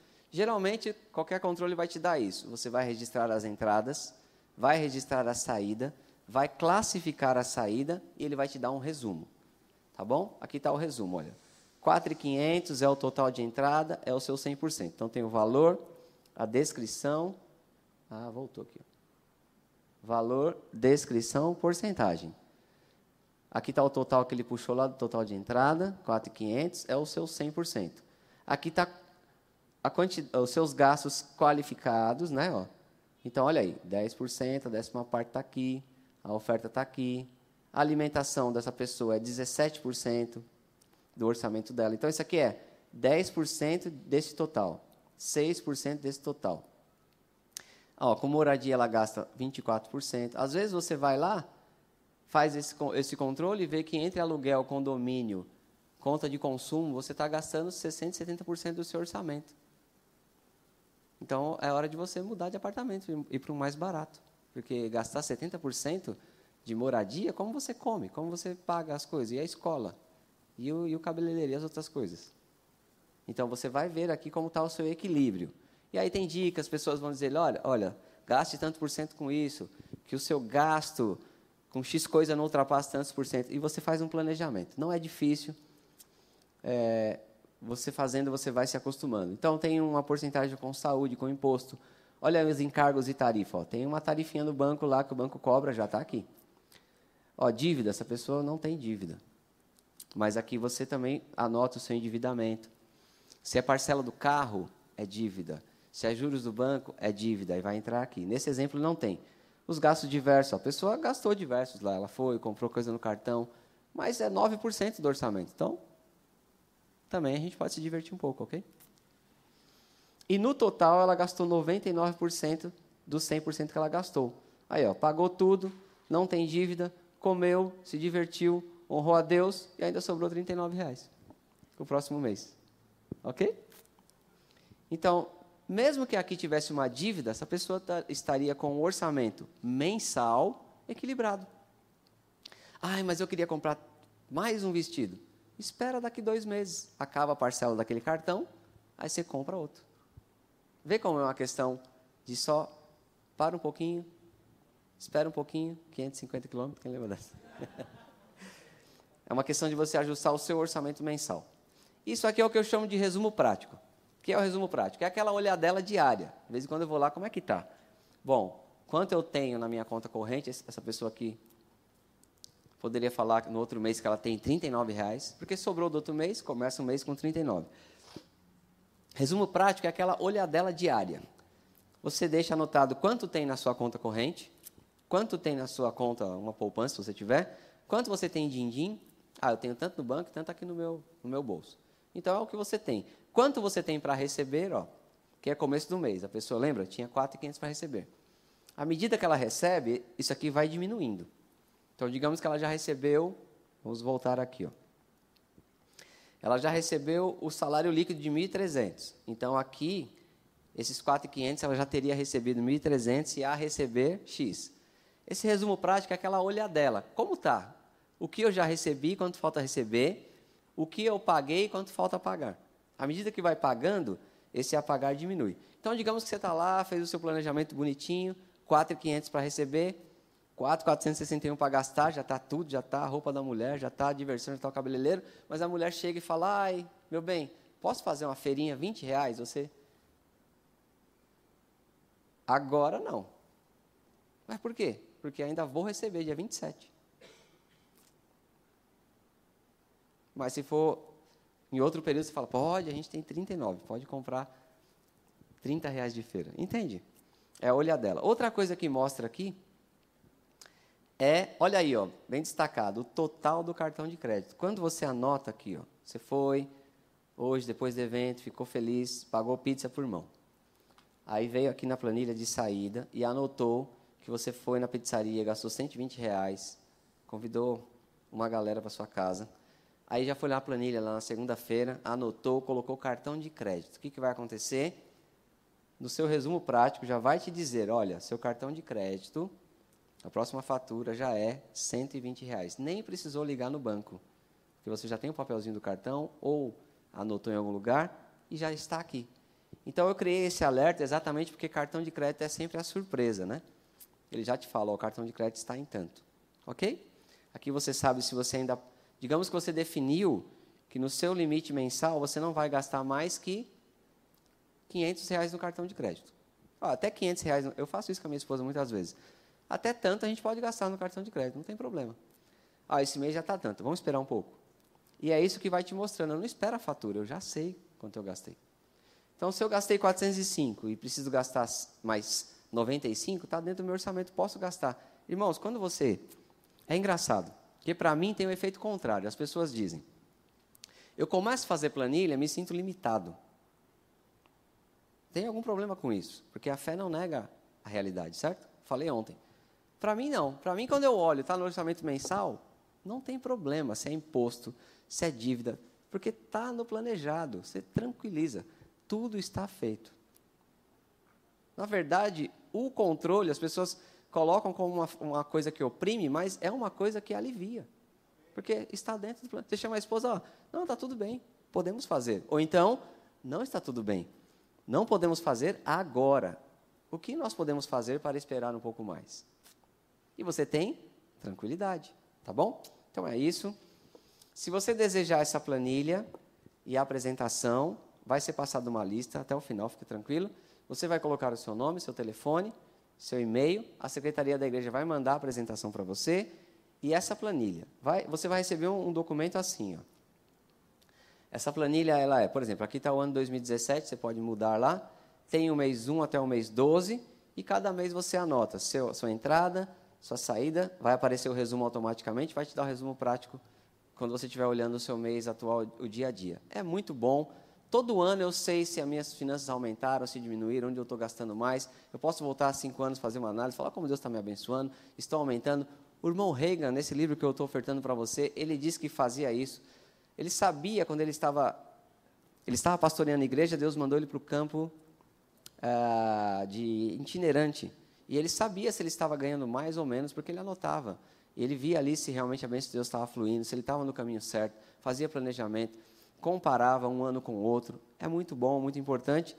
Então, repetindo, vai passar uma lista, você preenche com pedidos, coloca seu e-mail, se você tem interesse, tá bom? Ah, e a secretaria manda para você. Se você quiser só apresentação, fala. Só planilha você fala. Na verdade, a gente vai mandar os dois. Você usa o que você quiser, tá bom? Tem ferramentas muito melhores, tem ferramentas muito mais práticas, tem jeito de fazer isso no celular. Comprou aqui, você já, opa, pizza, cartão de crédito, já fica lá o alertinha. Tem um irmão aqui que mostrou um muito bom. Foi você, né, Alex? Muito prático. Eu falei, cara, que legal.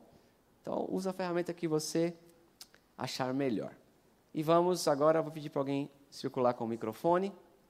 Vamos ter um tempo de perguntas e respostas.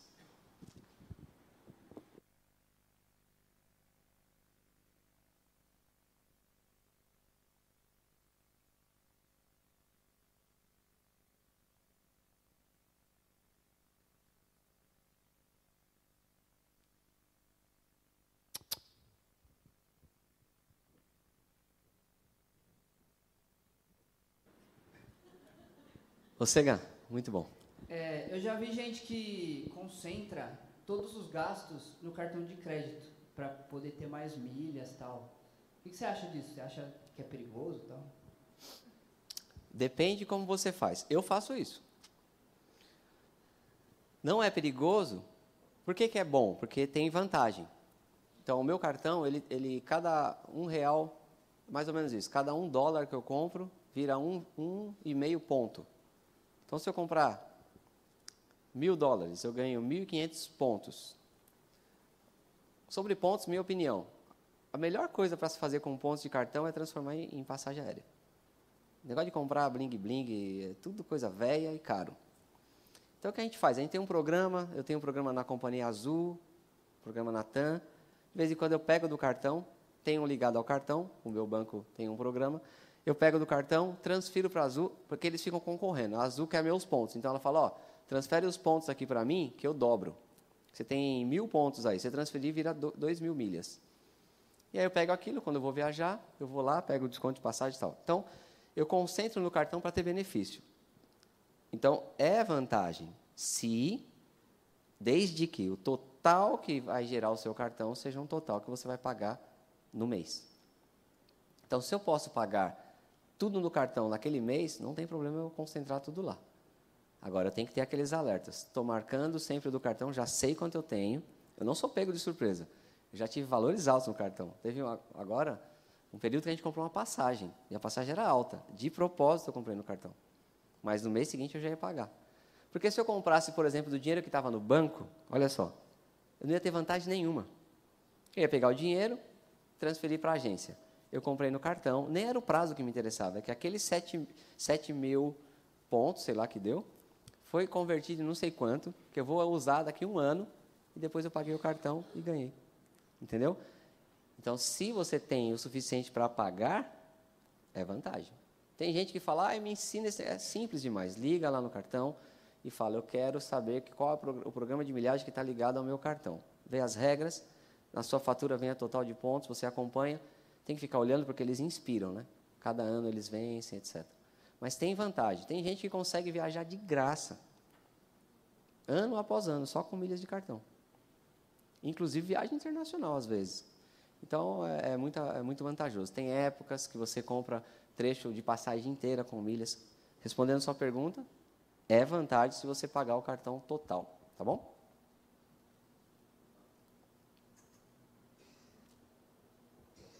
Pastor, é, eu, conheço, eu tenho alguns amigos, eles não são adeptos ao cartão de crédito. Na verdade, eles não são adeptos a crédito de forma nenhuma.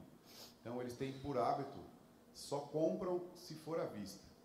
Isso é mais recomendado para quem não, não, não consegue, talvez, se controlar dentro do cartão? Ou nem sempre vale a pena manter esse tipo de estratégia? É recomendado, porque o principal é a postura que você vai ter. Eu conheci um, um homem é, que valeu a pena muito conhecer na minha vida, que foi o seu Cabral, pai do Frank. Pense no homem, pai do pastor Franklin. Conheci ele lá em Campina Grande, na Paraíba. Esse homem é um administrador à moda antiga, cuida de uma padaria bem sucedida, um trabalhador honesto, e ele tem aversão a tudo que é banco, extrato, cartão. Só trabalha com dinheiro e só paga à vista. Mas nunca teve escândalo, nunca ficou devendo para ninguém e é próspero. Existe aquilo que funciona para você. Durante um período da minha vida, particularmente, quando eu estava para assumir o ministério, eu não sabia. Primeiro eu comecei com esse negócio de eu, eu quis, veio uma coisa, eu queria pagar tudo, eu não queria ter dívida. Segundo, as pessoas falavam, compra um carro melhor, financia, e aquilo arranhava dentro de mim. Eu não queria ter nada parcelado. E eu, eu, eu comecei a não gostar. E aquilo não estava combinando com aquela fase. E Deus estava preparando a gente para algo. Entende? Então eu falei: não, não, eu quero só o que cabe no mês, está tudo bem. E a gente raramente tem. Até hoje eu tenho um pouco de aversão. Até o parcelado com juros que eu, sem juros, que eu ensinei vocês. É difícil. Eu prefiro fazer o que eu vou ensinar vocês à noite. O dinheiro chega, é meu estilo de administrar. Aí eu compro.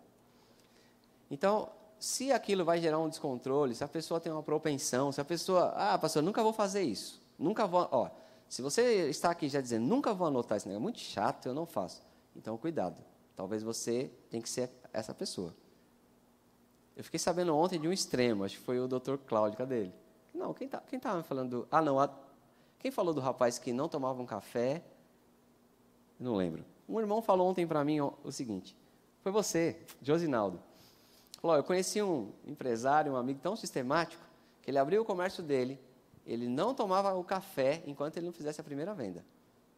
Só ia comprar se tivesse o dinheiro. Então, eu acho que nesse caso a gente tem que valorizar a postura, né? Eu uso o cartão e nunca paguei menos que o total. Há muitos anos. Se isso não serve para alguém, não é uma boa opção.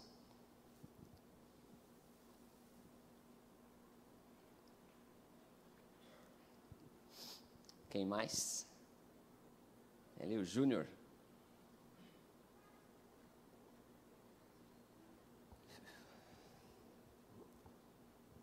Amém. Pastor, há uma estatística aí que, né, o, assim, muitos casamentos são né, destruídos ou acabam no término por causa do problema financeiro. Aí, no caso do casal, né, de repente estavam passando, vivendo uma situação dessa de dívidas. Né? Até que ponto chegou essa situação de estar se separando e o que fazer no caso de um casal se encontre nessa situação? Uhum. Bom, primeiro não se separa, porque Paulo escreveu ah, que não, não se deve se separar, né? Agora, eu entendo a situação. O mundo tem até um ditado que diz assim: quando a despesa bate na porta, o amor sai pela janela. Mas não sai não, irmão. O amor de Deus está derramado no seu coração. Qual é um problema que eu vejo? Eu tenho uma. Um, a gente ministra aí a Leila às vezes só finanças para casais. Porque é algo muito importante. Qual é um problema que eu vejo? Eclesiastes fala assim: é melhor serem dois do que um. Então, desiste de separar, porque Deus já está dizendo que é melhor dois. Eu não estou dizendo o que você está querendo, mas estou falando né, no geral. Essa ideia já não é boa. A Bíblia diz uma coisa: melhor serem dois do que um. A primeira coisa que ela coloca como motivo é porque tem melhor paga do seu salário. Como assim? Eu nunca vi ninguém ganhar mais só porque casou, né? Deveria, né? O irmão vai casou, então vamos aumentar seu salário, filho, você vai precisar mas geralmente as empresas não têm esse benefício. Então a Bíblia não está falando que quando você, você é dois, está falando de casamento, tem maior paga do salário porque você ganhou um bônus cônjuge. Não é isso. O que está falando é que Deus parte do pressuposto que você juntou não só as escovinhas, mas juntou as rendas. Qual é um problema? no casamento, que o casal não junta. Eu lembro quando eu casei com a Leila, né? Eu tinha nada, ela coisa nenhuma. Mas nós tínhamos um bom nome, né, amor? E o bom nome é mais precioso que a, que a unção. Não é? Mais vale o bom nome do que o óleo precioso. Está escrito. Eclesiastes. Então eu falei, olha, filha, nós vamos, nós vamos, filha, nós vamos casar com comunhão universal de bens. Como assim? Vamos juntar o seu tudo com o meu nada e Deus vai abençoar. Então não tem esse negócio de casar e não, isso aqui é meu, isso aqui é seu. Para mim, não. Teve períodos que a gente teve que se adaptar ao primeiro ano do casamento. Mas logo a gente juntou uma só conta, a minha conta é a dela, a minha renda é a dela, e as despesas são nossas. Então, olha que terrível. O problema do o casal, ele pode se unir, se juntar, aí a mulher nem sabe quanto o marido ganha, ou vice-versa. O marido não sabe quanto a mulher gasta. O marido está devendo, a mulher nem sabe, descobre quando liga. Né? Senhor Crustáceo da Silva Fernandes? É meu marido. Ah, tem uma coisa de cartão de. Não, cartão de crédito não, a gente nem tem. Ah, tem, senhora, 3 mil reais. Aí vai descobrir o marido tem cartão, gastou, está com o nome sujo, às vezes já usou o nome da mulher, deu cheque. Confusão. Então, a, a saída para o casamento é trabalhar junto. A Bíblia já está dizendo, se você juntar, olha, eu já fui solteiro, tive bom salário enquanto solteira, ela era solteira, tinha bom salário, ganhava melhor que eu até. Mas nunca fomos tão abençoados e nunca conquistamos tanto quanto, é, quanto quando nós casamos, porque juntamos e unimos. Então o casal tem que romper, na minha opinião, conselho para os casais, tem que juntar. Não pode ter, é uma alegria. Meu bem, ganhei tanto, aleluia, é nosso. Meu bem, estamos, devendo tanto, glória a Deus, é nosso também. Amém, Júnior? Então, essa pressão, olha, às vezes é inevitável uma primeira conversa difícil. Vamos acertar isso, vamos nos render a palavra, vamos colocar as nossas coisas aqui, me dê as suas coisas. Sabe, às vezes a mulher é a melhor administradora, coloca, tem um casal aqui assim, colocou na mão da esposa, a esposa está administrando melhor. Mas não quer dizer que o marido perdeu o controle. Senta junto para ver. Eu tenho prática, mas eu, ela tem acesso. Não tem senha, não tem proteção. Ela tem tudo, tem cartão. Ela olha. Se ela falar que não, não, eu mostro o que entrou, mostro o que saiu. De vez em quando conversamos, planejamos junto. E aí que está a bênção do casamento. Já saímos de encrenca junto, já tive que passar vergonha. Ah, meu bem, emprestei para aquele irmão. É, emprestou do que você não tinha, pecado. Agora vamos ter que resolver, resolver isso. Tá bom, próxima vez a gente conversa antes. Não sai um. O irmão me liga. Pastor, eu preciso disso, é urgente. Olha, eu, eu vou conversar com a minha família. Ah, pastor, mas é, não dá, você tem que decidir agora. Então, tem que decidir agora? Tem. Não. Já fiz várias vezes. Mesma coisa, igreja. Pastor, mas é, é urgente, né? Olha, eu tenho que falar com a diretoria. Não, mas tem que ser agora. Agora é não. Mas se você souber esperar. Entende? Então, aprendemos que não é um caminho bom às vezes não é, não é assim agradável, né? Você vai com aquela mentalidade de solteiro, ah, queria comprar uma, uma coisa, aí tem que falar com a esposa. Mas esse acordo, a Bíblia diz em Amós 3,3, se não me engano, andarão dois juntos, se não estiverem em acordo? Então, não é inteligente não juntar. Compartilhe as vitórias, compartilhe os compromissos, vocês vão vencer melhor. E aí você vai falar, não, rapaz, eu vou ficar com essa aqui mesmo, porque essa, essa é inteligente. E, e pode somar. Outra. Tá bom? Espero ter atendido aí. Temos uma irmã lá na frente, a, a Mai, Maiara. Maiara. Maiara. Maiara. Maiara, aleluia. Oi. Depois o nosso irmão aqui. Pastor, qual a recomendação para a gente fazer o acompanhamento dessa planilha? O melhor é diariamente? Ah, diariamente é mais ou menos com alguns irmãos que falam que está orando todo dia, mas não está vindo nem no culto de oração. Não, não. Diariamente é brincadeira. Diariamente é bom, mas é, pode ser pesado, porque eu eu acho que eu olho periodicamente, talvez duas por semana. Eu sempre tenho um, um dia da semana que minha cabeça está mais fresca, eu vou olhar o cartão, né? Eu pego lá do banco e, e coloco tudo. Eu ajudo pessoas da minha família, então eu faço dele também um período. Então, eu tiro um dia, mas todo dia é um pouco estressante, né? Eu acho que tem que ser um ritmo. Depende também a, intensidade que você está fazendo alguma coisa. Por exemplo, às vezes a gente está comprando muitas coisas. Compra um negócio para confraternização, compra um negócio para amigo secreto, compra um negócio de final de ano. Aí tudo ao mesmo tempo eu anoto mais para não perder o controle. Entende? Então acho que o ritmo que, que seja suficiente para você não ser pego de surpresa. Né? Às vezes você precisa olhar, deixa eu ver como está. E aí você vai estabelecendo. Mas dizer que tem que fazer diário, não. Se você, uma vez por semana, uma vez a, 15, a cada 15 dias. Uma, uma prática boa, eu faço bastante, eu dou um, umas mensagens para ela lá. Ela já sabe que está tudo bem. Mas uma coisa boa é, de vez em quando, sentar o casal, sabe? Um, tempos em tempos e olhar. Outra coisa para quem tem empresa e pessoal, faça, separe. Faça da sua empresa e faça o seu pessoal. Isso é, essa é uma visão muito boa. E sempre, sempre com a sua família. Às vezes eu mostro para a família, ó, estamos assim, ganhamos isso, glória a Deus, vamos fazer isso, ó, não podemos fazer isso. Acho que de tempos em tempos e no ritmo que for importante, para te dar controle, não, não deixar você desesperado. Você não pode ter aquela sensação, ai meu Deus, sei nem o que está acontecendo. Você sai agora e você preferir o quê? Ter uma resposta se pode pagar a pizza por mão ou não fazer a menor ideia e ir pela fé. Não, não, vai dar, vai dar. Isso não é fé, não, irmão, isso é tolice. Nós vimos ontem que a sabedoria habita com a prudência. Nenhum imprudente é sábio. Se você comprou a pizza sem saber se tinha os 20 reais, imprudente. Nós vimos ontem em Provérbios que quem age precipitadamente peca. Então, se você comeu, comeu a pizza e não sabe se dá para pagar, irmão, pecou. E, e, o pecado cobra o preço, né? Entendeu? Então, você, é melhor você já fez lá, ah, vou no evento, pode ser que role uma pizza, deixa eu ver como é que está aqui, então vai no resumo prático, ah, posso gastar 39. Aí o irmão vai comer uma pizza e fala, comeu uma esfirra? Amém? É você que determina. Ok. Aqui o irmão. A dúvida é respeito ao dízimo. Ok. Sobre autônomo, é calculado é, o dízimo sobre o valor que eu ganho total ou sobre o meu lucro? Ok, uma boa pergunta. Tem autônomo, tem empresário, né? Bom, a resposta que eu costumo dar para isso é, é uma boa pergunta, ela é bem interessante.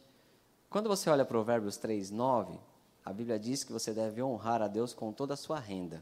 Mas nós, nós sabemos que não é para dar tudo, toda a sua. Não. Honrar a Deus com todos os seus bens. E nós vimos que isso é o quê? Eu reconhecer que tudo é de Deus. Certo? Agora, não está dizendo para dar tudo para Deus. Você tem casa, tem carro, você não vai dar tudo. É que aquilo veio de Deus. Agora, ela vai falar especificamente sobre onde você deve aplicar a primícia que podemos entender como dízimos. Ela diz: honra o Senhor com todos os seus bens. Então, Deus que me deu, oh, maravilha, eu reconheço isso. E com as primícias de toda a sua renda. Então, o que Deus, Deus pede a primícia da renda. Se você é um empresário e tem um faturamento de 300 mil, é um autônomo, vamos pegar um, um autônomo. Então, sei lá, de repente o ramo de autônomo foi bem e você está faturando no bruto ali 250 mil reais, mas paga 30 de aluguel, 20 de funcionário, você não pode falar que 250 mil é sua renda. Talvez, quem é empreendedor aqui sabe que os primeiros anos é de investimento. Talvez você vai conseguir, de 250 mil que entra, tirar para você o mesmo salário que você ganhava ou menos. Talvez seu salário, sua, vamos dizer assim, prolabore a sua renda pessoal de todo o que você trabalha e trafega no seu ramo de atividade seja 3 mil.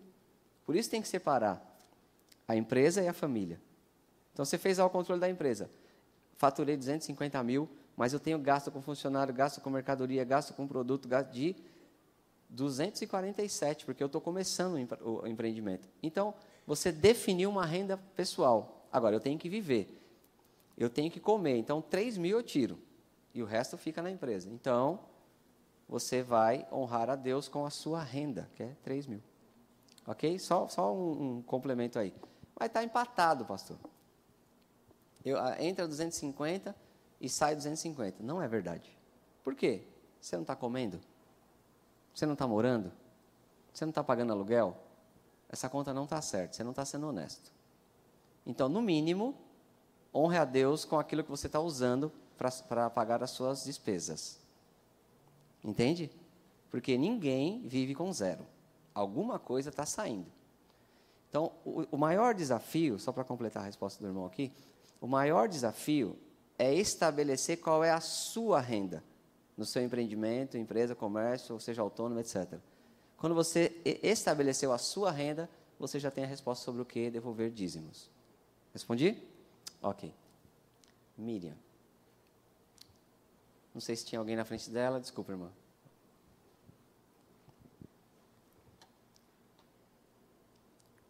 Pastor, uma dúvida. É, vou dar um exemplo. Eu, eu, eu tra, tra casa.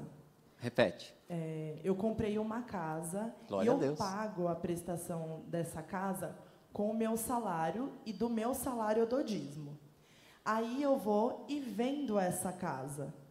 Tal, eu vendi por um, vamos lá, por outro valor do que eu comprei. E assim que eu vender, tanto para casa, ou para um carro, ou qualquer bem que eu venda, o dinheiro que eu receber da venda tem que ter dízimo disso?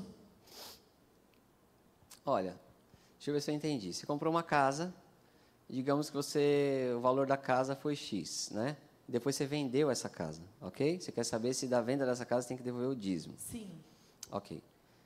A, a própria Receita Federal, como ela cobra sobre isso? Ela vai olhar, tem umas regras, ela te isenta da venda de primeiro imóvel, mas geralmente, se não é o primeiro, você vai cair numa regra assim. Ela vai olhar se você teve lucro nessa venda.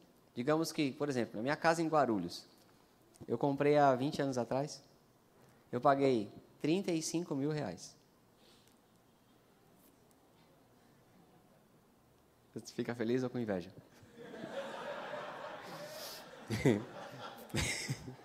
Hoje, vamos dizer, ela vale 350 mil. É uma casa pequena. Se eu vender 350 mil, eu não ganhei? Então, a própria Receita entende que eu tive uma renda. Se fosse meu segundo imóvel, parece que na primeira tem uma regra que me isenta. Tem umas coisas assim, se eu vender o imóvel e comprar outro imóvel, a Receita, com o mesmo valor, ela entende que eu estou só mudando de imóvel, então eu não pago. Então, eu acho que a Bíblia, ela, ela é muito sábia. Eu acho que não é sem propósito que Deus fala bens. Qual, como você honra a Deus? A casa foi Deus que me deu, Ele me abençoou. Agora Ele vai falar, devolva o dízimo da sua renda. Entende? Então, se você entende que teve um lucro na venda daquela casa, um benefício, comprou um imóvel como eu. Hoje é difícil assim, mas acontece. Compra por 100, vende por 400. Você fala, pô, isso aqui foi um lucro, né? Eu, nós ganhamos. E você vê ali uma renda, você pode honrar a Deus. Agora, ó, não tive, eu só estou pegando a minha casa para comprar outra. E não vejo que isso é uma renda, entende? Para eu devolver o dízimo. Então, falar para você que é pecado não devolver, não é. Porque nós não estamos na lei. Ok? A questão é honrar a Deus. Se aquilo é, poxa, pastor, eu vou pegar esses 400 e vou comprar outra casa, é para morar, não tem como. Então, coloca o seu coração. Agora, eu e a Leila, por exemplo, todas as vezes, em situações como essa, que a gente pôde honrar a Deus, a gente nunca faz conta. É a nossa posição pessoal. Por exemplo, eu trabalhei 21 anos só na última instituição. Eu sempre devolvi dízimo do salário bruto. E olha, tinha imposto de renda, tinha previdência social, que é a INSS, previdência privada, e o valor total, até chegar no líquido, tinha um grande desconto. Eu escolhi que eu, não vou ficar fazendo conta, eu vou devolver sobre o bruto. Entende? Aí depois eu fui receber coisas lá que eu podia falar, esse valor que eu recebi eu já dizimei, porque eu dizimava sobre o bruto. Eu devolvi de novo. Porque o que estava no meu coração era honrar Deus. Agora, eu não vou colocar isso como doutrina para o irmão. Se o irmão falar, pastor, eu, a minha renda é, vamos dizer, o salário líquido. A minha renda é. Ele entende assim. A minha renda dessa casa foi zero. Então, é, deixe que a palavra dê resposta ao seu coração. A Bíblia, o que a Bíblia pede é honrar a Deus com primícia da sua renda. Você deve julgar qual é essa renda. Agora, querer colocar tudo na conta para dizer que não teve renda, você sabe que não está sendo honesto. Por exemplo, tem gente que nem é o caso do autônomo do irmão. É físico. Aí ele fala, pastor, mas eu estou endividado, eu errei, eu não sei o que, eu pago parcela, pago Visa, pago Master. Então eu recebo 3 mil e aí eu tenho que pagar o povo, pastor. E aí eu não tenho como dar dízimo. Isso é mentira. Aí é desonra. Porque se ele tivesse reconhecimento, fé e honra, ele fala: não, Deus está me dando os 3 mil, eu vou devolver os meus dízimos e vou ajustar essas contas, porque essas coisas vêm depois. Primeiro o Senhor. Então você, porque senão, irmão, você vai colocando tudo como dívida, como dívida e fala que não tem renda nenhuma. Mas quando você vai, olha só como é desonesto. Quando você vai declarar o valor, vai fazer um, um crediário. Aí as pessoas perguntam: vamos ver se eu vou aprovar o seu crédito. Quanto você ganha? Aí você fala toda a sua renda. E ainda aumenta, fala o bruto. Não, e ainda tem comissão, viu? Mas quando é honrar Deus, você quer, você acha que Deus não sabe que aquilo é renda. Então, eu acho que, veja, quais, quais são as premissas, né?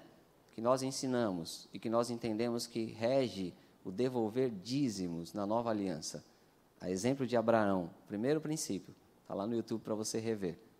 Fé, honra. Reconhece, fé e amor, reconhecimento, honra. Então, deixe que isso conduza a sua atitude e Deus vai aceitar. Quem mais?